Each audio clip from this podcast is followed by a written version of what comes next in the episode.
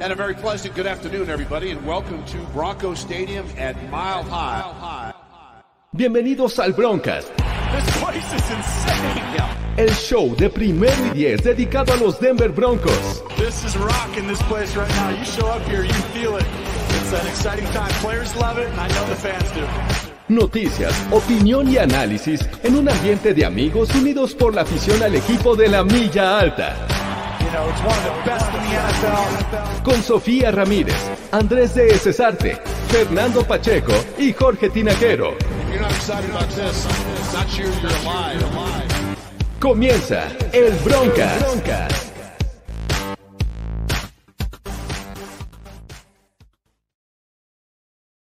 Hola, ¿qué tal amigos? Bienvenidos una vez más al Broncas. Viernes de, de hablar de los Denver Broncos. Ya lo hemos hecho en otros espacios. Hubo rounds, me, me cuentan por ahí. Llegué tarde a, a los trancazos de- del miércoles.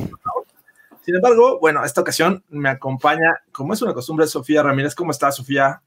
Bien, emocionada. Creo que ya esta vez no va a haber trancazos, entonces, bueno, quién sabe, ¿verdad? ¿Ya, ya aceptamos la realidad? Ya, ya, ya. La realidad está aceptada desde hace días, solo era externar cierto sentimiento y pensamiento al respecto. Perfecto. Y también, Fernando Pacheco, ¿cómo estás, Fernando? Estoy como el señor Burns después de que recibe su, su dosis ahí, este, su, su- su- su ajuste semanal. Hoy les traigo paz, hoy les traigo amor, este, les traigo paz, les traigo amor. Eso es lo que les traigo. Muchas gracias por estar aquí, amigos. Pero te- ya asimilaste la realidad, ¿no? Mira, la verdad es que a mí nunca me disgustó la posibilidad de que estuviera, eh, y ya lo había dicho eh, aquí en Broncos en México, lo digo en este también eh, para primero y diez. Sofía ha estado ahí también conmigo cuando, lo he dicho. A mí no me, no me hubiera molestado, no me molestaba el hecho de que fuera TDB, pero creo que sí, Drew Lock te aporta otras cosas que no lo hace Bridgewater, pero al final creo que debemos de estar enfocados en apoyar al equipo, que es lo importante. Y, este, y obviamente un saludo y un, este, un abrazo al punto de Edu. Villarse. Sí, ya, o sea. Vamos a ponerle toda la atención del mundo porque luego como que se nos quiere ir para otros lados. Este, Edu, por favor, ya, quédate aquí. Por, eh, la verdad es que te queremos, te, te extrañamos y sin ti no podríamos vivir. Si es que Wow, wow. eh, Te mandamos un punto de regreso.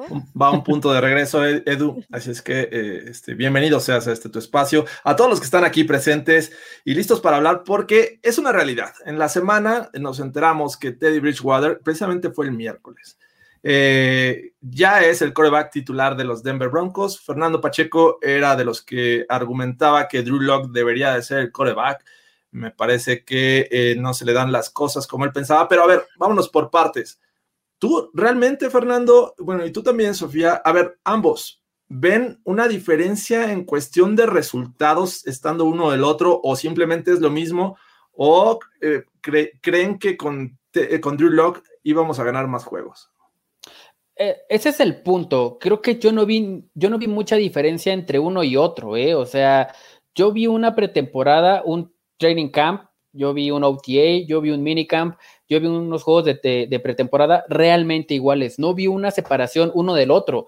Yo lo que creo es que realmente el, el upside que te puede dar Drew Lock es diferente al de TDB por el atleticismo, porque él no tiene una rodilla volada y porque tiene un brazo más potente. O sea, yo simplemente creo que esa es la diferencia. O sea, eh, yo, no, yo no vi que, que uno fuera completamente contendente para decir, sí, realmente tiene que ser TDB o sí, tiene que ser Drew. Simplemente creo que eh, uno te da otras opciones que otro no. ¿Qué es lo que creo que decide Coach Fangio? Eh, y, obviamente creo que George Payton, la estabilidad en la posición, la- el veterano para que no te cometa errores. Y, y eso es lo que yo veo. Realmente nunca vi un coreback superior. Yo los veo muy, muy parejos en la tabla. El que hubiera iniciado, la verdad. Tú, Sofía, ¿cómo ves el panorama? Ve- ¿Veías mayor oportunidad de que fuera una mejor temporada con, Drew Lock o de plano sí con Teddy B nos va a ir muy mal? No, o sea, yo no creo que nos vaya a ir muy mal, al contrario, yo creo que estábamos muy parejo, como dice Fer, o sea, pero la cosa es que yo creo que, que son muy diferentes los dos corebacks. Y por un lado, no, o sea, muchos dicen que no puede lanzar más de 15 yardas, ok, no hay que exagerar si puede lanzar el balón Teddy Bridgewater, solo que justo como dice Fer, eh, Drew tiene un cañón como brazo y en eso te abre un poco más las posibilidades de los jugadores a la ofensiva, ¿no? pero al mismo tiempo, como Locke no tiene la fortaleza en, mucho, en muchas jugadas, eso también te reduce el playbook y obviamente ahí entra Teddy B con su experiencia y te lo abre de otra manera, ¿no? Entonces la cosa, ¿qué tanto hay diferencia entre uno y otro? Son diferentes estilos, donde no creo que haya mucha distinción en, en números. Ok, chance perdíamos, no sé, con Rulo que el juego de los Giants, pero entonces ganábamos otro en últimos momentos, ya sabes, y entonces aquí ya se invierte un juego con otro, pero en cuanto a números creo que estamos muy similares. Y mira que aquí Guillermo eh, da un tema interesante. Si no le ganas la competencia a Teddy B, entonces eh, eres un mal coreback. No sé si mal coreback, pero creo que sí fue una de las razones eh, importantes como para que tomara la decisión Big Fan. Yo ¿no? no creo que haya habido una separación enorme o lo que buscaba ver de parte de Drew Locke en términos de crecimiento, de liderazgo y de constancia o consistencia.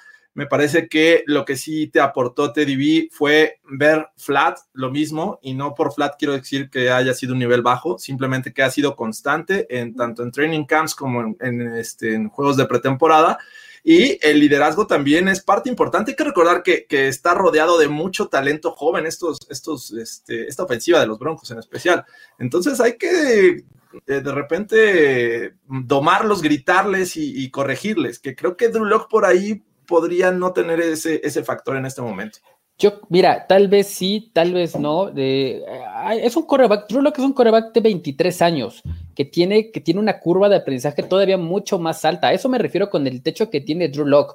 O sea, estamos hablando de un coreback sumamente joven, con 23 años, y que es su tercer año en la liga, que se perdió la mitad del primero o casi todo el primero por lesión, eh, el segundo, pues bueno, lo metieron al ruedo y este año creo que todavía tiene, tiene mucho que dar. ¿Qué es lo que te ofrece TDB? Eso, tal vez liderazgo eh, o, el liderazgo, lo ha dicho abiertamente Garrett Bowles e incluso Jerry Judy, que es un, un joven mm, que está, tiene un futuro brillante. El mismo, el mismo Von Miller habla muy bien de él, pero sin duda eh, no es, yo no creo que si no le ganas una competencia a Teddy B estás del otro lado, porque ahorita si los Colts no tuvieran a, Carson Wentz, el milagro Carson Wentz, tranquilamente con un Teddy Bridgewater podrían manejar esa ofensiva. O sea, lo que te ofrece Teddy Bridgewater es contundencia, es un jugador que sabe leer a las defensivas, que se anticipa a ellas y que él eh, precisamente, como sabe sus debilidades, pretende explotar lo que sabe hacer, que es adelantarse a la defensiva, tener una mejor lectura. Entonces, no es un mal coreback, no es, no es un Justin Herbert, no es un Patrick Mahomes, no es un Deshaun Watson, no,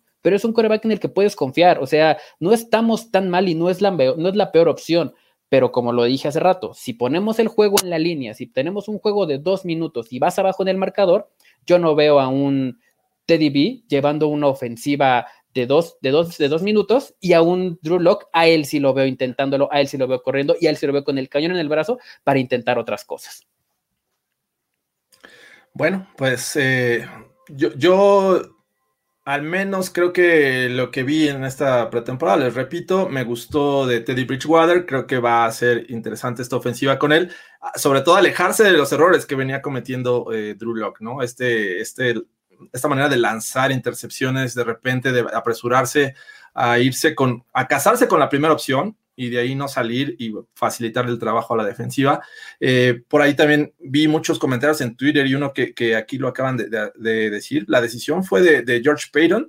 Eh, creo que sí influyó porque creo que también es un nuevo proyecto. Ya no es el de John Elway. Drew Locke llegó con John Elway y, y, me imagino que ese era el proyecto de John Elway y Big Fangio. Este año empieza George Payton como general manager y es el proyecto de, George Payton. ¿Hasta dónde lo quiere llevar? Al, principio ha sido confuso porque todos creíamos que el coreback iba a llegar en la primera ronda. Todavía seguimos pensando en un Justin Fields. Vamos a ver cómo les va a Justin Fields y ahí nos vamos a, seguir dando topes en la pared. Que, si mi gorra, que si Patrick Surtain.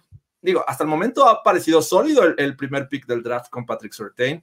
Mm, en la posición de coreback todavía tenemos muchas dudas y creo que ya tenía mucho tiempo de que no nos dividíamos una afición, porque hay que decirlo, los, Broncos estamos divididos entre pro Locke y pro Bridgewater. Muchos quieren a Locke, muchos queremos a Bridgewater y no nos ponemos de acuerdo, no estamos, no tenemos una, una, este, un consenso en este tema y no es que preocupe al equipo, ¿no? Al final, al final de cuentas ellos toman las decisiones, pero sí creo que todos estamos viendo cosas distintas, ¿no, Sofía? Sí, creo que es justo eso. Eh, al final de cuentas, pues todos vamos a ir por lo que sea mejor para el equipo, pero todos estamos en una diferencia donde qué es lo mejor para el equipo, ¿no? Por ejemplo, yo, a mí no me gusta la idea de Teddy B, no por Teddy Bridgewater en, en general, sino porque para mí es más de lo mismo, ¿no? Más de lo que hemos visto año con año. Y ok, es el primer año de George Payton al mando, donde, a ver, las contrataciones de los coaches y el, bueno, el staff completo y, lo, y el equipo que está aquí no fue decisión de él. Entonces dice, bueno, ¿sabes qué? Vamos a darle un poco de continuidad, lo que hay, ya se explota, si no sirve, pues da igual, ¿no? Ya el siguiente año vemos. Pero creo que por eso no, no fue tanto George Payton, sino de, vamos a, está en tus manos, Big Fangio, esta es tu última oportunidad, te estoy dando todas las armas para realmente lograrlo, y si no, pues vas, ahí está la puerta, igual que con todos los demás. Entonces creo que, que Teddy para mí lo que representa es justo todos estos años de no tener un coreback. Que si quieres, Chance Rulock no, no iba a ser el franquicia o lo que quieras, tenía un, un, porcentaje muy pequeño de serlo, pero sabes perfectamente que cuando tienes a Teddy Bridgewater al mando, va a ser por un año, que el siguiente año no le vas a pagar 20, 30 millones para que se quede en tu equipo. Por más que se vea brutal, por más que se, se vaya a los playoffs, por más que sea lo que sea, es otro parche que, que, acaba siendo el líder de tu equipo otra vez. Y otra vez vamos a ir al draft, otra vez vamos a buscar en agencia libre. Y ok, para mí digo, es Aaron Rodgers, ¿no? O sea, para mí es bien, ok, podemos ir para Aaron Rodgers, pero digo, híjole, ya estoy harta de que otra vez sea ese volver a empezar y no tener idea quién va a ser nuestro coreback, quién va a estar al mando, cómo se va a ver la ofensiva. Y es eso una y otra vez. Es el mejor coreback que hemos tenido desde que se fue este Peyton Manning, sí. Y eso sí lo voy a decir, o sea, porque Rulock no estaba en el nivel de eso el año pasado. Ahorita estaba más parejo porque se puso un poco al nivel de TDB, pero el Rulock del año pasado no lo era o sea, a mí sí me gusta lo de Terry Bridgewater por muchas cosas de él, pero no, no por otras implicaciones que pueda tener, ¿no? Eh, vamos a hacer un ejercicio. Eh, han llegado, aparte de Teddy B, otros dos corebacks veteranos a los Broncos. Eh, uno en 2017, otro en 2018. Vamos a hacer una comparativa rápida. ¿Quién es, ¿quién es mejor? 2017 llega Case Keenum. Es mejor Case Keenum, ese Case Keenum que llegó de, los playoffs con los Vikings en 2016. ¿A este Teddy B? No, no, creo que es mejor Teddy B. Yo también coincido con eso. Es mejor Teddy B. Ok. Eh, Joe Flaco llega en 2018. Esa versión de Joe Flaco que venía acarreando lesiones. Sí, ganó. Esa versión de Joe Flaco no sirve. Para nada. no hay que compararlo. Ni siquiera hay que compararlo con Teddy B. O sea, ¿Es mejor Teddy B que Joe Flaco o cómo lo ponen ustedes? Mejor Teddy B que Joe Flaco. También creo que, creo que Teddy B es mejor que, que, Joe Flaco. ¿Qué pasó, Flaco? Entonces estamos hablando de que tenemos en este momento un quarterback mucho más confiable de lo que había llegado en los últimos años. Case Keenum, eh, Joe Flaco, y que en teoría te va a dar al menos una oportunidad de ganar juegos respaldado con una buena defensiva que es lo que todos esperamos, una buena defensiva. ¿Estamos de acuerdo hasta ese momento?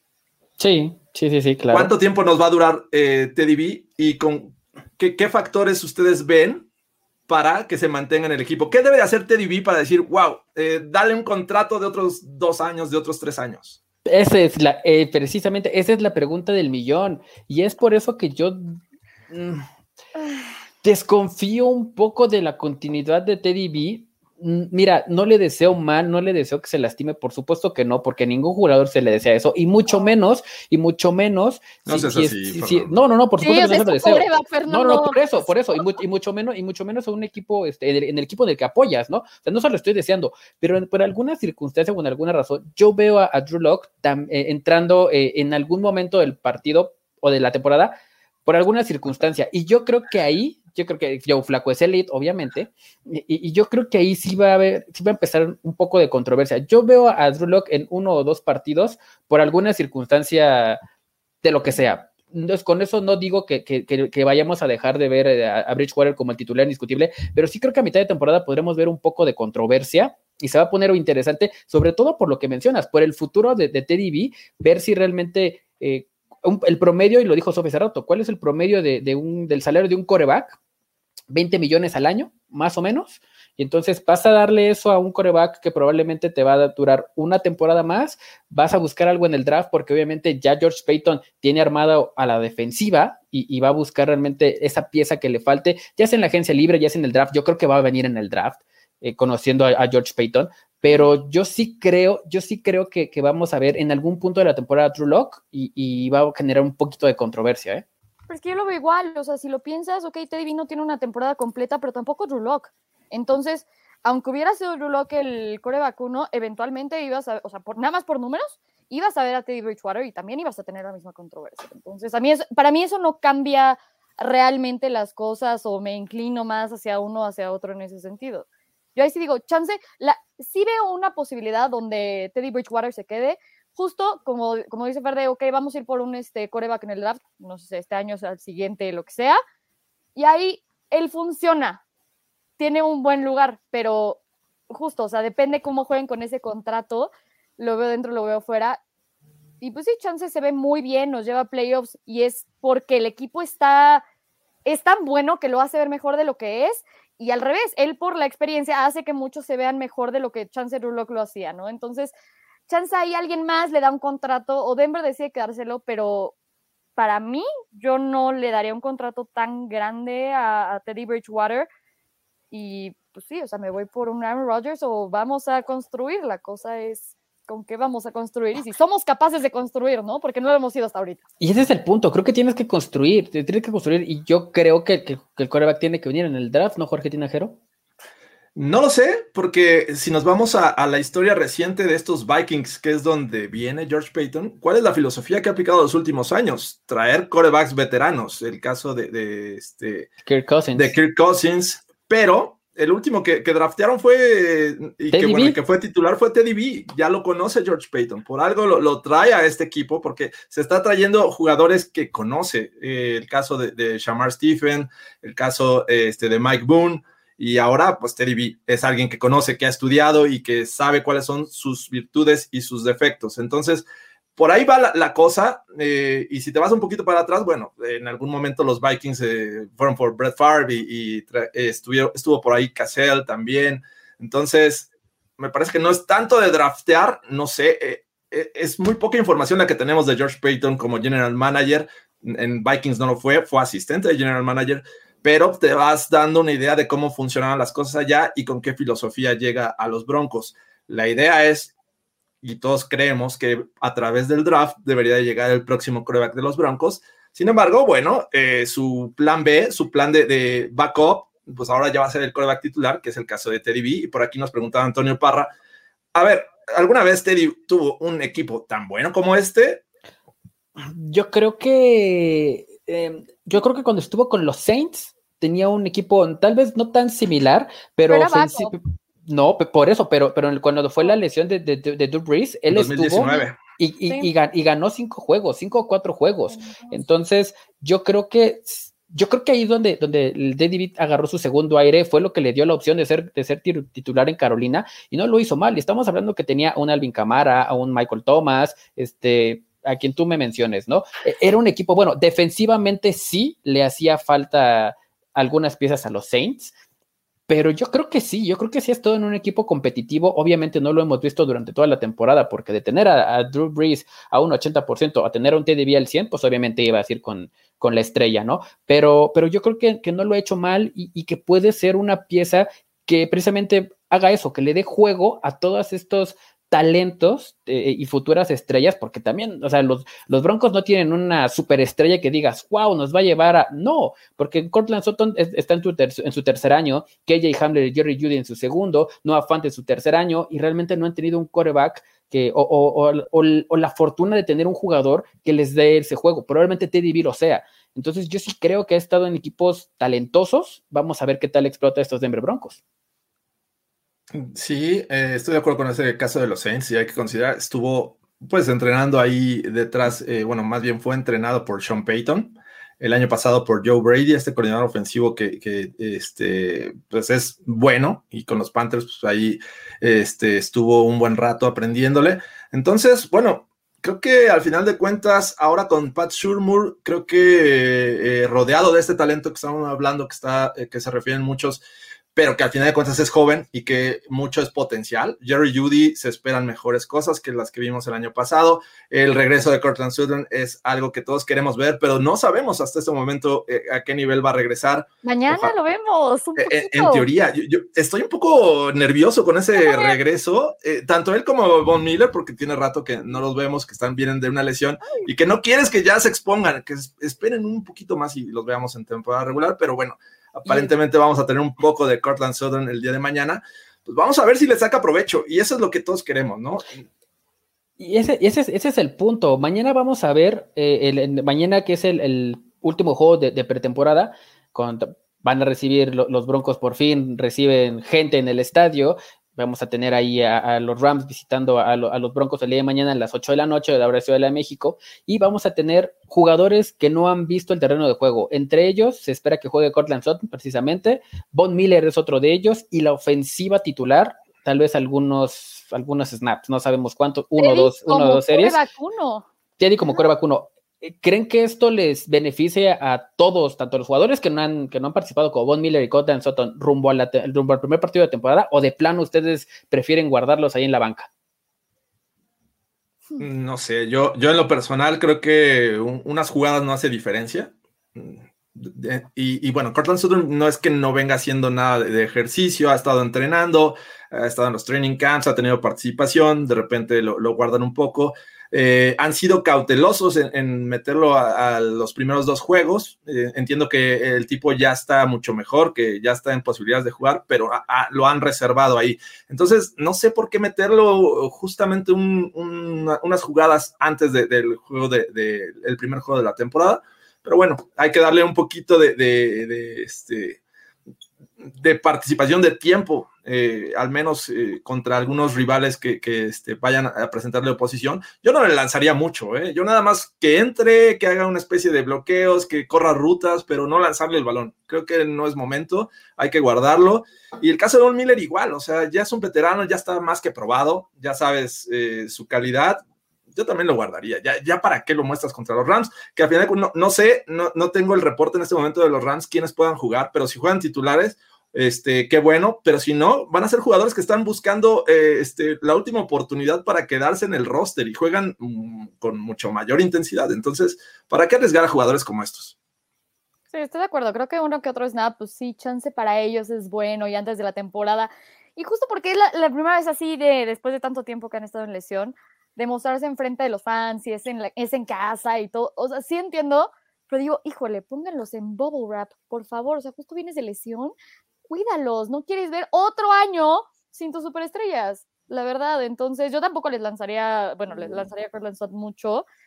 Y más bien para mí, los, o sea, la pretemporada, más que nada, es para ver, ok, ¿quién, ¿quiénes van a ser los que se van a quedar en el roster? ¿Quiénes no? ¿Quién va a ser tu third stringer? ¿Quién ya lo vas a cortar? ¿A quién cambias? O sea, muchas cosas de ese estilo donde, pues sí, Von Miller y Cortland ya están, o sea, entonces, ¿de qué tanto, qué tanto te va a beneficiar el, verlos ahí, no? Chance tantito para, no sé, tantito, pero ya, para que no empiecen de cero para la, primera semana, pero, pero ya, leve. Y viene la otra cara de la moneda, porque no solamente, y se me había, perdón, se me había mencionado, se me había olvidado mencionar, perdón, que también Albert Oates y, y Melvin Gordon podrían ver algunos snaps, que creo que son jugadores que no sé qué tanto sea necesario verlos, ¿no? E, e, estos dos también van a ser factores, obviamente, durante la, durante la temporada regular. Ahora, a quien no vamos a ver de plano es a KJ Hamler y a Noah Fant. Em, poco, poco raras estas decisiones, ¿no? Que están tomando los Broncos por los jugadores. Sí, aparentemente tiene, está, está tocado Noah Fant. Eh, no. de ahí Fíjate que este, con, este caso de Noah Fant me, me causa un poquito de, dudas en el sentido de que no hemos visto eh, ni cerca de lo que esperamos, un destello al menos de lo que esperamos ver de, estos, eh, de, Noah Fant en la temporada 2021. Se espera que sea un jugador que dé este, este rebote o esta explosión en su carrera. Sin embargo, el, plan de Pat Shurmur ha sido de dos tight ends y esos dos tight ends en el terreno de juego regularmente son este, bloqueadores, ¿no? Han aprovechado esta formación para acarrear el balón y lo han hecho bien. Sin embargo, creo que me hubiese gustado ver ah, con mayor actividad en el juego aéreo a Noah Fant y ya no lo vamos a ver hasta la primera semana de, la temporada. Entonces, ahí sí estoy un poquito este, nervioso en este sentido. Eh, también con, con Albert O, que tampoco no hemos visto nada, también yo creo que para qué arriesgarlo, vamos a esperar. Pero bueno, son decisiones de, de Big Fan yo y en ese sentido, no sé, no sé si a ustedes les causa un poco de dudas los Tyrants en este momento de los Broncos. Pues creo que el tándem que esperábamos ver, sin duda era a Noah Fand y a Albert Okwekbunam, o que se espera ver.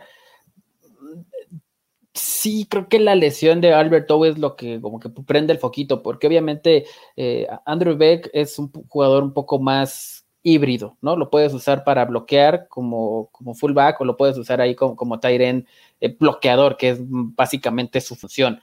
Eh, no sé qué tanto vaya a ser esta, eh, esta dupla de Tyrens. Yo creo que sí vamos a ver un personal 21, dos Tyrens y un running back, pero yo creo que van a salir de los play action. Sí, voy a, sí creo que vamos a ver jugadas con ellos, pero de corto yardaje. Solamente sí veo a, Noah Fant abriéndolos, abriéndolos en el slot, probablemente, o incluso un 1 a 1 en un fade, pero creo que vamos a ver pocas jugadas de estas. ¿eh? Yo creo que vamos a ver más una ofensiva que se base en el juego terrestre para obviamente brindarle más seguridad a, a Teddy Bridgewater, darle un poquito más de tiempo, por lo menos es lo que yo espero.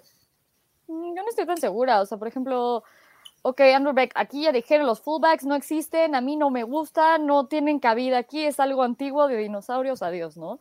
Ok, Andrew Beck por eso juega medio Tyrant, medio fullback, entonces por eso tiene un poco de lugar, pero también tienes a Sobert para justo la parte de bloqueo. Noah Fant ha sido mejor en bloqueo, a mí lo que me preocupa es justo Álvaro Cuevenam no, no es tan bueno en bloqueo. Entonces, si ya se perdió una temporada, bueno, casi una temporada entera en este en la lesión y aparte de eso tuvo muy poquitos meses en la temporada pasada donde realmente pudo practicar eso y, y era justo, o sea, lo metieron por la, dinámica entre él y Drew Locke, que ya tenían en Misu. Entonces, a mí ahí sí me preocuparía un poco más Alberto en la parte de bloqueo y qué es lo que realmente le puedo sacar teniendo a, Teddy Bridgewater ahí.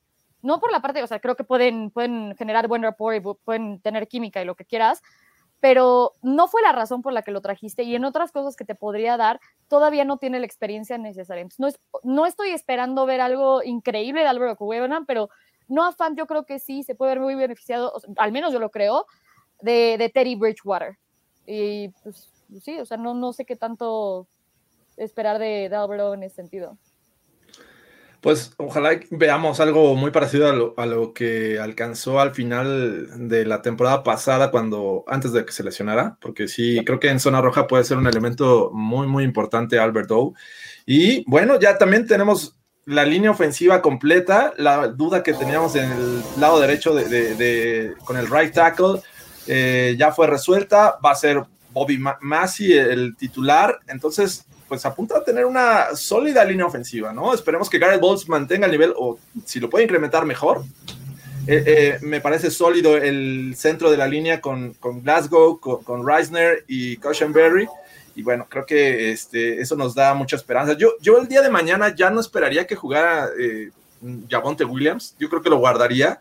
Y vamos a darle la oportunidad a que se peleen ahí en, en los últimos, sus últimas oportunidades de mantenerse en el roster en el caso de, de, Royce Freeman, por ejemplo, que ojo, no se ha visto nada mal Royce Freeman en pretemporada.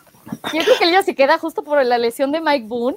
Él estaba como en ese, en ese, bueno, ya te vas a ir, ya no hay cabida para ti. Ya, yo ya lo veía afuera. Así, yo ya lo veía afuera. De repente se lesiona Mike Boone. Y dices, ¿quién es el siguiente mejor? Es Royce Freeman. Y justo ha, ha, sido el jugador que ha aprovechado cada oportunidad que le han dado ahorita en la pretemporada. Se ha visto muy bien. Y justo está peleando por ese running back 3, pero creo que ahorita por la lesión sí tiene un lugar en el roster. Y después ya veremos si cuando sea el, trade deadline sigue en el equipo o no, pero, pero por ahora sí está. Yo creo, yo creo que se va a quedar porque la lesión, digo, la lesión de Mike Boone es estaba fuera de cuatro a seis semanas, al parecer van tres, entonces probablemente empecemos a ver un poco de él o probablemente pueda empezar a entrenar a partir de la semana 3, 4, más o menos, ¿no? Entonces, obviamente tienes que mantener a Royce Freeman. Lo interesante es que, por ejemplo, trajiste a, un running back para, para suplir la, ausencia de, de Mike Boone. La, la, semana pasada trajiste a, exactamente, a Killings, se lastima. Boone se lastima. Este, tienes ahí a, Levante Bellamy, se lastima. Entonces, eh, creo que va a ser, o sea, Freeman va a ser el. el, el, Crockett. Exacto. O sea, tienes ahí a, a Demara Crockett y a Stevie Scott, que es el todavía el quinto running back. O sea, pues, no creo que haya mucha duda, ¿no? Creo que se van, van, los Broncos van a iniciar con tres running backs y Royce Freeman va a ser ahí el ganón. Que a lo mucho, eh, en teoría, jugarían tres o estarían tres en el roster y algún otro o, dos en practice squad. No sé cómo vaya a ser la situación, pero sí está poblada eh, este grupo de, running backs. O sea, veo muchos jugadores. Sin embargo, creo que sí Royce Freeman se está ganando un lugar en este roster final, por esto precisamente que ya platican ustedes, que es la lesión de, Mike Boone. Y pues vamos a esperar. Eh, en el caso de los wide receivers, pasando a este, este grupo, también está poblado y no hemos visto nada de Tim Patrick en esta pretemporada. Eh, eh, que en algún momento estuvo ahí en, entre los rumores de que podía cambiar este, de equipo y los Ravens eran uno interesado porque pues, la lesión de Rashad Bateman, el, novato. Entonces, bueno, no se concretó nada, pero sí hay, mucha gente en este grupo también, ¿no? Tienes, eh, ya mencioné a Tim Patrick, tienes a Tyreek Cleveland, que es uno con potencial, este, con potenciales alas en, este último corte. Eh, pues el novato Seth Williams, que también hemos visto poco, yo quería verlo mucho más y que con gran potencial me parece que todavía está ahí. Y yo creo que Kendall Quinto no, no va a quedarse en este, en este roster final. Pero como ven, eh, si tuvieran que escoger seis wide receivers de los que tienen en este momento los Broncos, ¿con quién se quedan? Oye, va Sofía, vas, vas, vas, vas, No, no, no, estoy pensando, es que justo yo creo que no Hinton ya se fue un poco porque Trinity Benson llegó y dijo, con permiso, aquí estoy yo, soy una versión 2.0 y mira cómo me tiran touchdowns los dos corebacks y me veo fantástico. Entonces ya, o sea, creo que tuvo su momento en OTA y se vio muy bien y llegó justo Trinity Benson y dijo, con permiso, bye. Entonces creo que él, Terry Cleveland, bueno, Jerry Judy, Cortland Sutton, Tim Patrick, es que Tim Patrick a mí me interesa justo porque digo, es una muy buena moneda de cambio. Yo sí quiero que me den una, una segunda ronda por él. La neta, que y ahorita que en pretemporada que todos se lesionan de otros equipos, puede ser que alguien llame a los Broncos y así, oye, ya se me fue mi, mi wide receiver 1, mi wide receiver 2, ¿qué onda? O sea, ¿me, me, das, ¿me das esta persona por, por una segunda ronda? Claro, ten.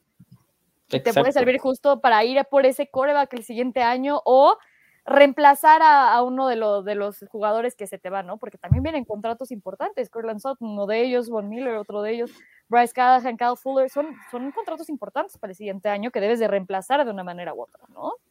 O, oye, o simplemente, yo, coincido, o sea, exactamente lo mismo que dijo Sophie, lo mismo que iba a decir. Creo que Tim Patrick es tu moneda de oro, es tu diamante en bruto, es este son los 10 pesitos que no quieres este, gastarte para la coca. O sea, simplemente e, e, es, algo que no quieres usar para absolutamente nada, porque no solamente puede ser un, pick de draft de segunda ronda, como ya que tiene el tender, pero por ahí un equipo en desesperación podría ser un trade por algún jugador joven eh, que, que pudiera darle profundidad a esta línea defensiva por decir algo, o sea, yo estoy hablando pues, sobre todo porque creo que la línea defensiva es la que menos profundidad tiene, independientemente de los linebackers, pero sí podría haber ahí un, cambio en el que dijeras, bueno, pues jugador por jugador de, edad y, que con potencial, ¿no? Los Broncos que necesitan obviamente profundidad y algún otro equipo que necesite un titular indiscutible en este momento, sin duda es Tim Patrick. O sea, Tim Patrick tú lo pones ahí y es un wide receiver 1, diagonal 2, sin, sin tema. ¿Qué necesitan los Broncos? Profundidad. Entonces, saca algo que, puedas pulir también, y no es necesariamente una ronda de draft, pero un jugador tal vez joven que puedas decir, pues aquí te empezamos a enseñar esta defensiva de Biggie Fangio y vámonos para adelante. O sea, Tim Patrick es la joya de la corona ahorita, ¿eh? Por aquí nos preguntan este, que si algún coreback eh, se lesiona en la temporada, cambian a Drew Locke. Pues nunca hay que eh, descartarlo. Eh, vamos a ver qué tan desesperado está el otro equipo como para decir, me interesa Drew Locke en primera de oh, cuentas, ¿no? Que, espérame, porque deben de tener un backup, ¿no? Si se, te lesiona Tom Brady, tienes backup. Se te ah, lesiona el que, me digas Dak Prescott, el que me digas tiene backup. Así como para decir, voy por tu, dame tu coreback backup, no sé. Y, Pues depende, tienes a un Jeff Driscoll y dices, ¿quién es mejor, Jeff Driscoll o Drew Locke? Y ese es ah, tu backup, dices, oye, o sea... infinitamente mejor Drew Lock, ¿no? Precisamente, ¿no? Drew Lock o, o Ben DiNucci, ¿no? O sea, Ay, sí, no vayas. pues, o sea, pues, creo, que, creo que no hay mucho que pensar aquí. Depende del precio que le pongan a Drew Lock. Entonces, por, a, a, eso justo también me, me, refiero. Pero bueno, no, no estoy diciendo que Drew Lock sea malo y que por eso haya desesperación, pero sí tienes que soltar algo y no sé si estén dispuestos estos equipos ya a mitad de temporada en un sistema que ya vimos que, que de repente si se lo cambias a Drew Lock, pues puede que le cueste un poco de trabajo. Entonces, por ahí va mi, mi, respuesta. Yo no creo que vaya por ahí. Antes de, de continuar, vamos un, un, poco de anuncios, ¿no? Porque el día de mañana pues obviamente vamos a tener eh, reacciones en vivo de este juego, último juego de pretemporada de los Denver Broncos, a las 8 de la noche, un poquito pasadito de las 8 eh, comienza el juego. Vamos a, estar, vamos a tratar de estar un poquito antes para empezar a platicar qué es lo que esperamos ver, eh, quienes ya apuntan para jugar, quienes no. Entonces de ahí ya nos vamos a las reacciones del juego contra estos Rams. Eh, vamos a tratar de estar con ustedes todo, todo este tiempo. Los que ya han estado, eh, y este, recuerden, eh, ahí nos vemos. Y los que no, es a través de Twitch de Broncos en México. Ahí les ponemos el, el, link en redes sociales. Y vamos a hacer también una sesión mañana de, de, preguntas y respuestas. Todas las que tengan ahí preparadas de los Denver Broncos, vamos a hacer una. les confirmamos el horario. Estamos tratando de que sea mediodía y bueno, ya el lunes vamos a tener también eh, algunas actividades ahí en, Twitch de Broncos en México. El martes hablando de, los cortes, quiénes se quedaron en el roster, quién nos sorprendió que se fueran. Y parece que también tenemos algún tipo de actividad con fantasy fútbol, ¿verdad, eh, Sofía? Sí, justo queremos hablar, bueno, obviamente de los Broncos. Y es ahorita que ya empiezan todas las ligas y los drafts, bueno, eh, ojalá ya justo se hayan esperado un poco para hacer los drafts por eso de las lesiones. Entonces, ver qué, qué, jugadores de los Broncos realmente pueden ser buenos para Fantasy, bueno, sus distintas, sus distintas, este, ¿cómo se llama? Plataformas, ligas, ligas etcétera, cómo utilizarlos, ¿no? Vamos a tener eso el martes para que estén al pendiente. Con talento de primero y diez, por supuesto, ¿eh? Con talento de primero y diez, obviamente, obvio, siempre. Voy a empezar a robar talento de otras partes. Caray, eh, pero bueno, este, eso es básicamente lo, lo, que queremos anunciarles. Estén al pendiente. Mañana nos vemos en, en, dos diferentes horarios. Se pone bien. Y si nos portamos de manera correcta, nos seguimos con el, el precopeo, ¿no? Para, para, el festejo del cumpleaños, que el domingo, pues me, me, la voy a aventar ahí festejando en grande. Ahí vamos a, a, carbón, vamos a hacer unas carnitas y chela, desde luego. Así es que eh, vamos a ver cómo, cómo lo festejamos, pero que se ponga intenso. Ya, ya Andrés, mañana esperamos que esté presente. Hoy tuvo problemas de, de, tráfico, me parece que está pesado también por allá por la Sultana del Norte, así es que le mandamos un saludo sin besos babeados. Y bueno, continuamos ahora del otro lado del balón, amigos. Vamos a analizar un poco lo que esperamos ver de esta defensiva. Hay dos jugadores que me, me han sorprendido gratamente. Y uno porque tenía muchas dudas en la línea defensiva, sobre todo en la profundidad. ¿Cómo ven a Deshaun Williams? Creo que se ve muy bien el partido anterior. Entonces yo digo, bueno, lo tenía como algo bueno, pero mediocre, donde realmente tenía Ajá. muchas dudas y dije, pues si se da, se queda, realmente me da igual.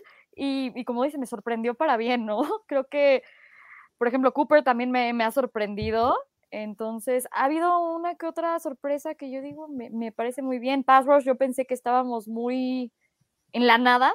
Ok, está Von Miller, está Bradley Chubb, está Malik Reed y luego tienes a Donario número 43 y digo, wow, Donadia número 43 y 48 se han visto muy bien. Ya me tuve que aprender sus nombres y apellidos. Me gusta. eh, entonces sí, creo que cosas que habíamos visto como una debilidad de, en, en, profundidad se han visto bastante bien y han hecho que, que al menos yo me calle en ese sentido, ¿no? A mí, a mí me ha gustado mucho lo que, lo que ha mostrado de Sean Williams. Creo que un jugador que le ha costado mucho trabajo. Para los que no saben su historia, es un jugador undrafted que ha estado en el practice squad de los Broncos durante tres años. El año pasado se le da la oportunidad, se le da, lo han cortado, ha regresado, ha pasado infinidad de, de, situaciones. El año pasado le dan la oportunidad, por ahí, por obviamente el carrusel de lesiones. Y lo hace bien. Eh, por ahí platicábamos en algún momento de esta intercepción que se lleva una mano que la batea, creo que Shelby Harris, y él se avienta por el balón. Es un gordito muy atlético, la verdad, este, que no tiene que ir a, a kilos mortales. Si Andrés no lo mandes a kilos mortales. Este, pero, pero creo que me ha gustado, me ha gustado bien, ha hecho, ha hecho muy buenas cosas. Me gusta que por fin ha estado o, se haya graduado, por así decirlo, y, se haya ganado un lugar en el roster, creo que se va a quedar en el roster, creo que va a estar en la rotación sin duda. Y ya yéndome un poquito más hacia adelante, como mencionaba Sofi, yo sí creo y sigo habiendo, sigo viendo, perdón, mucha, mucha necesidad en, en el pass rush, porque yo no confío en Malik Reed, pero ah, yo no confío en Malik Reed, yo no confío en Malik Reed, no confío en él, no lo no confío en él, pero sí confío muchísimo en Jonathan Cooper. Sí confío, sí, oh, confío, confío mucho más, confío mucho más en Jonathan Cooper. Sí, yo confío mucho más en Jonathan Cooper. Yo confío más en Jonathan Cooper que en Malik Reed, ¿eh? definitivamente. O sea, ¿vas a empezar a decir barbaridades como otras personas? ¿En serio? No, no, no, no, no. Están hablando de Andrés de Cesarte. Yo no confío en Malik Reed. O sea, yo no confío en Malik Reed. La, la, verdad es que no. Sus ocho, sus ocho y media capturas de coreback del año pasado a mí no me sorprende. Ok, es el backup que entró de la nada, es bueno. Drafted también, que literalmente lo adoptó ahorita Von Miller, igual que lo hizo con Shaq Barrett, que se mostró muy bien. No comparemos, vamos a... Vamos... Jonathan Cooper es mejor con los showings de que ha hecho de nada, comparado con Malik Reed, que le he visto un año entero hacer cosas muy buenas. Es que yo no lo vi un año entero, yo lo vi un año entero haciendo cosas buenas, yo lo vi media temporada hacer cosas buenas. vámonos con calma, Fernando. Eh, terminó ya el, eh, el tema de Sean Williams. Eh, ha tenido un buen preseason, eh, apunta a ser un buen elemento para la rotación. Una historia similar a la de Shelby Harris que viene undrafted y que con los Broncos encontró pues ya eh, su estilo de juego y este, ya ha aumentado su, calidad. Esperemos que sea el caso de Sean Williams. Lo que ha hecho hasta este momento nos ha gustado. Ya yéndonos al otro jugador del que yo me refería en un principio al hablar de la defensiva, era precisamente Jonathan, Jonathan Cooper, este novato que se ha visto muy bien, incluso ahí en este, eh, ay, se me fue el nombre de Baldwin, eh, haciendo un análisis. Brian Balding, Brian Balding. Eh, haciendo un análisis ahí en Twitter de, cómo, cómo este, su técnica, analizando sus jugadas. Me parece que lo, lo, muestra muy bien y creo que todos vemos eso, ese potencial de, de ese backup que le puede dar un refresco a Von Miller, que ya es, veterano, o habrá dicho a quien quieras. Pero sí hay que verlo contra buenas líneas ofensivas. Cuando entra Jonathan Cooper es ya para enfrentar segundo tercer equipo. Entonces, va bien, hay que llevarlo de la mano, pero espérate, no, no hay que exagerar. Malik Reed ha enfrentado a, buenos lineros. Regularmente este, está del lado derecho, que es el que ocupa Von Miller, ¿no? El año pasado estuvo ahí este, en ese lugar creo que ha enfrentado buenos jugadores. Entonces, vámonos con calma. No hay que ningunear. no hay que ningunear a nadie, Fernando. Este, yo no lo ninguneo, yo no lo ninguneo, pero a ver, pero a ver, a ver, de lo que, y obviamente sé que son peras y manzanas. Eso pero lo, Jonathan, Jonathan Cooper. Con no, con no, con no. Sí, es Jonathan. sí, sí, sí, como Tinagel O. como así, así igualito. igualito. Jonathan. Exactamente. Eh, lo que yo digo es que, por ejemplo, Malik, vimos a Malik Reed eh, jugar eh, de titular estos dos partidos de pretemporada y yo no lo vi presionando al coreback. Vimos, y, Jonathan Cooper jugó contra los mismos jugadores y lo vimos haciendo sacks. Y eso me parece que también pudo haber sido skin para ver qué tienes en el rookie, cuando ya sabes que tienes en Malik Reed. Digo, o sea, para mí es también posible. Puede ser, puede ser. A mí, insisto, no, no me a mí no me termina de convencer lo que veo en Malik Reed. No, lo termina, no me termina de convencer. No veo, no veo un, un refresco para esta, para Von Miller, sobre todo para Von Miller, porque va a jugar de ese lado. Yo no lo veo todavía con calibre, pero pues vamos a esperar, ¿no? Vamos a esperar. Dice eh, Uriel, ¿creen que termine siendo un mal pick el de Patrick Surtain? Creo que si le va bien a Fields se hablará mucho de eso, pero en mi opinión es un pick sólido. Ya dejemos a, Justin Fields atrás, por favor, amigos. ya. No se tomó, ya, no sabemos si va a ser respuesta para los Bears, si en, los Broncos iba a ser respuesta, mucho menos. Así es que lo que he visto de Patrick Surtain es que sí, efectivamente es un pick sólido, es un pick de mucho menor riesgo que un coreback en primera ronda, siempre, siempre. Y creo que fue el mejor cornerback para mi gusto de esta generación. Obviamente se fue antes eh, JC Horn, pero eh, Patrick Surtain, mis respetos, creo que tiene un potencial para ser eh, este, uno de los mejores de la liga y, este, y no estoy exagerando. No sé cómo lo ven ustedes. A mí, este, perdón, se me cortó un poco el audio, ¿me lo puedo repetir? Digo que para mí tiene, tiene el potencial Patrick Surtain de ser uno de los mejores de la liga. Y no estoy exagerando. Ah, no, claro que no. A, mí, me, a mí me encanta lo que hace Patrick, Pat Surtain. Eh, sobre todo esta facilidad de la que han hablado de colocarlo en diferentes posiciones de la secundaria y lo hace bien, en el nickel, en el dime, este, en el slot, eh, eh, como, como cornerback de cualquiera de los lados. O sea, me gusta bastante. Eh, ah, sobre todo hay una comparación que a mí no me gustan las comparaciones, pero me gusta mucho que el mismo Champ Bailey haya salido a decir que le recuerda mucho a él cuando era joven, ¿no? Este, y, y creo que creo que es muy claro, ni siquiera, ni siquiera por, por el hecho de que le hayas dado la confianza a X o Y persona, no, no era, no era el caso. Es que simplemente Justin Fields o Trey Lance o Mac Jones no eran el tipo que buscaba George Payton, no lo era, no lo, no lo era. Entonces, lo que sigue, o sea, no podemos estar pensando en qué es lo que hubiera pasado este, si, si John Elway hubiera jugado con los Colts, porque así hubiera sido, ¿no? O, si Peyton Manning hubiera, o se lo hubiera escogido primero a Peyton Manning antes que, que Ryan Leaf, o sea, ya fue, tienes al jugador que tienes y tienes que quedarte con eso. Creo que, creo que Pat va a ser un jugador que va a dar mucho de qué hablar y, creo que va a ser el futuro de la posición, ojalá muchos años en Denver. Ok, dices eso y también pides a, Micah Parsons cada vez que hablan de él. Obviamente, yo quería, yo quería, yo quería Micah Parsons, yo quería Micah, yo, quería Micah Parsons, yo quería Micah Parsons, es un jugadorazo Micah Parsons. A ver, yo, yo sí creo que justo vamos por la misma línea, ¿no? Que han demostrado con cada decisión, tanto George Payton como Big Fangio, aquí es vámonos a lo seguro, es un pick muy seguro que podría tener impacto inmediato, que servía con el scheme, que le ayuda a Big Fangio a crear justo la, defensiva que iba, iba a funcionar a pesar del coreback, o sea, literalmente hicieron el equipo para que funcionara sin el coreback o teniendo la pregunta del coreback, si era si era Teddy si era Rulox, si nos quedamos con el muerto random número 43, ese equipo iba a funcionar. Entonces así, así lo hicieron, entonces se fueron por el pick más seguro. No creo que haya sido un error, pero la decisión de, Justin Fields sí va a seguir este, atormentando y siguiendo a George Payton por los siglos de los siglos, aunque sea el boss más cañón de la vida o sea el mejor coreback de la historia. Y pues sí, o sea, puedes argumentar que si tienes una pregunta en coreback o si no lo tienes resuelto, tienes que buscarlo como de lugar, ¿no? Realmente en el draft, en free agency, en donde sea, para conseguirlo. Y los Broncos es lo que han tenido. Entonces, puede ser que sí sea un error, pero tampoco te va a decir por el que tengas enfrente, ¿no? Porque entonces vas a perder años en un coreback que, que, no es lo que buscas. Por ejemplo, Paxton Lynch. Perdimos mucho tiempo, bueno, no, tanto, pero perdimos tiempo en Paxton Lynch. otra vez la gorra, tranquilo. Ay, mi corazón, mi corazón. eso. Agarras a alguien en primera ronda, crees que va a ser la solución y de repente te encuentras con un Paxton Lynch que dices, híjole, perdí mi tiempo y perdí un pick cuando puedo haber tenido a un Pat Sertan, a un este, Micah Parsons, a Micah Parsons. Ajá, a quien quiera. Basta, basta, Fernando. Pude haber tenido a otros en vez de agarrar a un Paxton Lynch cualquiera. No sabes. Chance vieron los scouts y los demás. Algo que nosotros no vimos o un fit. Puede ser que sea muy cañón. Pero entonces un fit correcto para la ofensiva que ellos querían hacer, ¿no? Vamos a, vamos a poner un ejemplo más realistas, ¿no? El hecho, y cómo lo recordamos, el hecho de tener a Devin Bush y dejarlo pasar por tener a Noah Fant, ¿no? O sea, por tener a Noah Fant.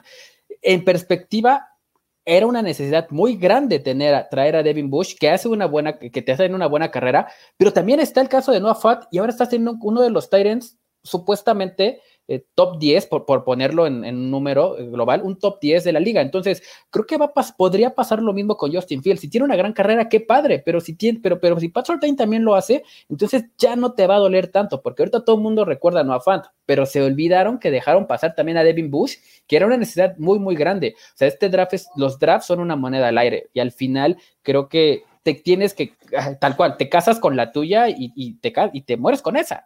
Y, Devin Bush eh, jugó bien cuatro juegos de novato y desapareció. Y las lesiones y lo que quieras.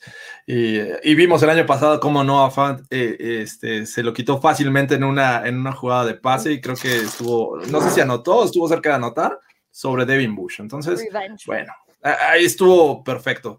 Eh, y, la verdad estoy de acuerdo, Fant y, Reisner, estos dos del draft de 2019 eh, fueron... Por el trade de, Devin Bush. Exacto, y bueno, creo que vamos bien. Pero hablando ya, eh, y ahí quedándonos con, con, el tema de Patrick Surtain y los cornerbacks, también es un grupo em, muy poblado. Y todavía hay incluso dudas de quiénes pueden ser los tres los tres cornerbacks que inicien en esta defensiva secundaria. Entiendo que va a haber rotación, pero eh, al menos en este juego contra los Seahawks estuvo Ronald Darby, estuvo eh, Kyle Fuller y me parece que estuvo, ¿quién más? Eh, ah, porque Patrick Surtain estuvo entrando de relevo, ¿no? Estuvo Callahan. Callahan, Bryce Callahan. Ellos tres fueron los que comenzaron el juego. Entonces, eh, eh, eh, obviamente sale lesionado Michael Ojemudia, parece que no es grave la situación, pero esto podría ser factor para, para dejarlo ir en, este último corte. Por ahí me parece que está en riesgo Isan Basi, que, que es, fue un, jugador on draft del año pasado, y, y incluso Bryce Callahan. lo hemos mencionado muchas veces aquí como un candidato para no hacer el roster final. Entonces, ¿cómo ven ahí? Para, para mí no hay duda que los titulares van a ser Callahan, Fuller y Darby. Creo que es la carta fuerte, creo que son los veteranos. Si tienes un pick de draft alto, si tienes todo el talento del mundo en Pat Surtain, pero eh, creo que lo, la veteranía, si nos vamos por la, por la lógica de Big Fan, yo, la veteranía te va a dar un poco más de confianza o, de, o de experiencia y, y, de mejor juego pues yo creo que Ronald Darby, Kyle Fuller y, este, y Bryce Callahan deben ser los titulares indiscutibles para la semana 1. Vamos a ver rotación, sí, pero esa defensiva va a iniciar tal cual. Y ahí, o sea, yo creo que Pat Surtain lo que viene a traerte es dinamismo que no teníamos en, de cierta manera. Y yo no creo que Bermuda se quede, se quede fuera o que Callahan se quede fuera, ¿no? Al final de cuentas, yo ahorita tenemos un, bueno, un problema de que tenemos demasiados wide receivers, demasiados cornerbacks, y realmente digo, es muy fácil quedarte sin cornerbacks, ya lo vimos. ¿Por qué no quedarme con ellos? Y a la mitad de la temporada, o sea, si no los necesito yo, a la mitad de la temporada va a haber otros, otros equipos que van a estar desesperados por un talento como el que tenemos y nos van a dar más, más por ellos. Entonces, yo no, yo no los dejaría fuera ninguno de ellos. Por eso nada más dices, bueno, chance tienen un espacio en, en este Injury Reserve y pues ya, o sea, yo sí me los quedaría. Y yo no y fíjate, yo no veo cortando a, Callahan, ¿eh? Por nada. yo Tampoco.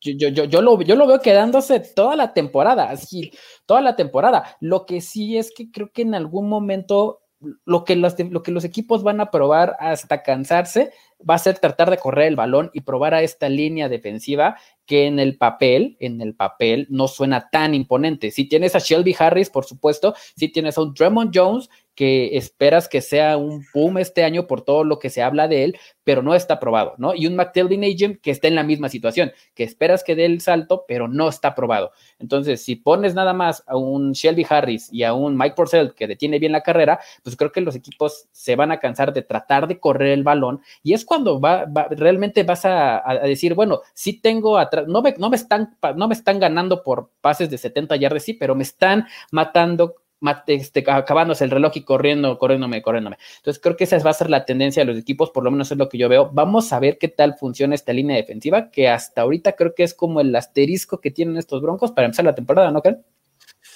Y los linebackers, ¿no? ¿no? No hemos hablado de ellos. También los linebackers es un tema interesante. Eh, pues ahí está Alexander Johnson, favorito de algunos, no de otros.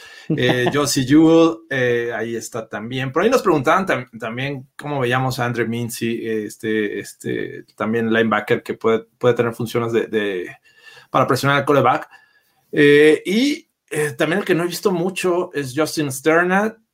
por ahí se aparece y lo han metido casi al final de, los juegos. Yo sí lo he visto y le han puesto unos pancakes, pero fabulosos, ¿eh? En, ese sentido va, mi comentario. No lo he visto mucho. O sea, yo esperaba que, que dije, ah, ya regresó, vamos, a, aprovecha este off-season, esta pretemporada, y pues no. Vamos a ver qué pasa con Justin Sternat. Eh, pero la verdad es que sí, me, me, sigue causando dudas. Entiendo que ya va a estar Baron Browning ahí, este, ojalá y tenga una participación. Eh, ¿Y quién, otro se me está yendo? Creo que ellos dos, ¿no? Sternad y Baron Browning parece y se perfilan como ser estos jugadores que en algún momento quiten a Josie Jewell y a Alexander Johnson y realmente sean relevantes en este centro de, la caja de, esta defensiva. Sí, porque atrás tienes a un tal Curtis Robinson y un Barrington Wade, o sea que realmente pues son jugadores que no has visto nada, no los conoces en el papel, son jugadores undrafted y, y, que no creo que les alcance para, para el roster, ¿no? Te vas a quedar con esos cuatro y nada más. Vamos a ver cómo les funciona uh, durante la temporada. Que ahí es cuando, insisto, probablemente tienes a tu, a tu monedita, a tus 10 pesitos que no te gastaste en la bolsa y dices, ay, mira, mi, mi, mi Team Patrick por alguno de tus linebackers, ¿no? Te lo intercambio. Tengo esta mitad doble. Es, es, es, es, el tazo metálico que, tú, que, que, que todos quieren y que tú lo tienes, ¿no? Tienes un tazo el holograma. El del holograma, claro, tienes este, la, la, de Goku en Super Saiyajin y, pues tú la vas a cambiar por alguna, ah, yo, yo vi maravillas de, de Justin Sternat y justo eh, que podía parar bastante bien, tenía un poco más de velocidad de lo que ahorita critican de Josie Juo o de Alexander Johnson y que el que se estaba quedando un poco atrás era, era justo Josie Juo, ¿no? A mí lo que me interesa era verlo un poquito más, pero bueno, si es, si es el número uno detrás de Josie Juo y Alexander Johnson, chance ahí guardas un poco y no quieres mostrar cómo lo vas a utilizar después. Y ah, exacto, es pretemporada, no vas a, a, mostrar todas tus cartas así de, mira, esto es lo que voy a hacer durante la temporada, pero aquí no puedo porque, ajá, o sea, con algo totalmente irrelevante con los fourth stringers y el backup del backup del backup. O sea, no lo vas a mostrar, no lo vas a hacer. No estoy tan preocupada con eso. Me preocupa más el, o sea, el Baron Browning, que se ha perdido básicamente todo, apenas lo acabamos de ver, y yo creo que él iba, en mi mente, iba a tener una participación mucho mayor de la que ahorita yo veo posible por su lesión en la temporada. Entonces ahí sí creo que se limita un poco eh, con eso Baron Browning y lo que puede llegar a ser, no en el equipo en general y que vaya a lograr estar en el equipo, sino en qué tanta participación y qué tanto lo podemos ver en todos los partidos, ¿no? Es lo que me y bueno, ya al final mencionamos, no por ello menos importantes, creo que los safeties es lo que menos nos preocupa en este momento. Justin Simmons, uno de los mejores de la liga. Ya no es el, mejor pagado, pero creo que lo, el destello que vimos contra estos Seahawks de simplemente cazar eh, los ojos de, del, eh, del quarterback y llevarse el balón, me parece que es importante tenerlo siempre ahí. Karim Jackson será eh, importante todavía en este año en esta defensiva de los Broncos, pero Kaden Stearns ahí va, muchachos. Eh, creo que importantísimo este novato eh, rumbo al futuro de esta defensiva de los Broncos.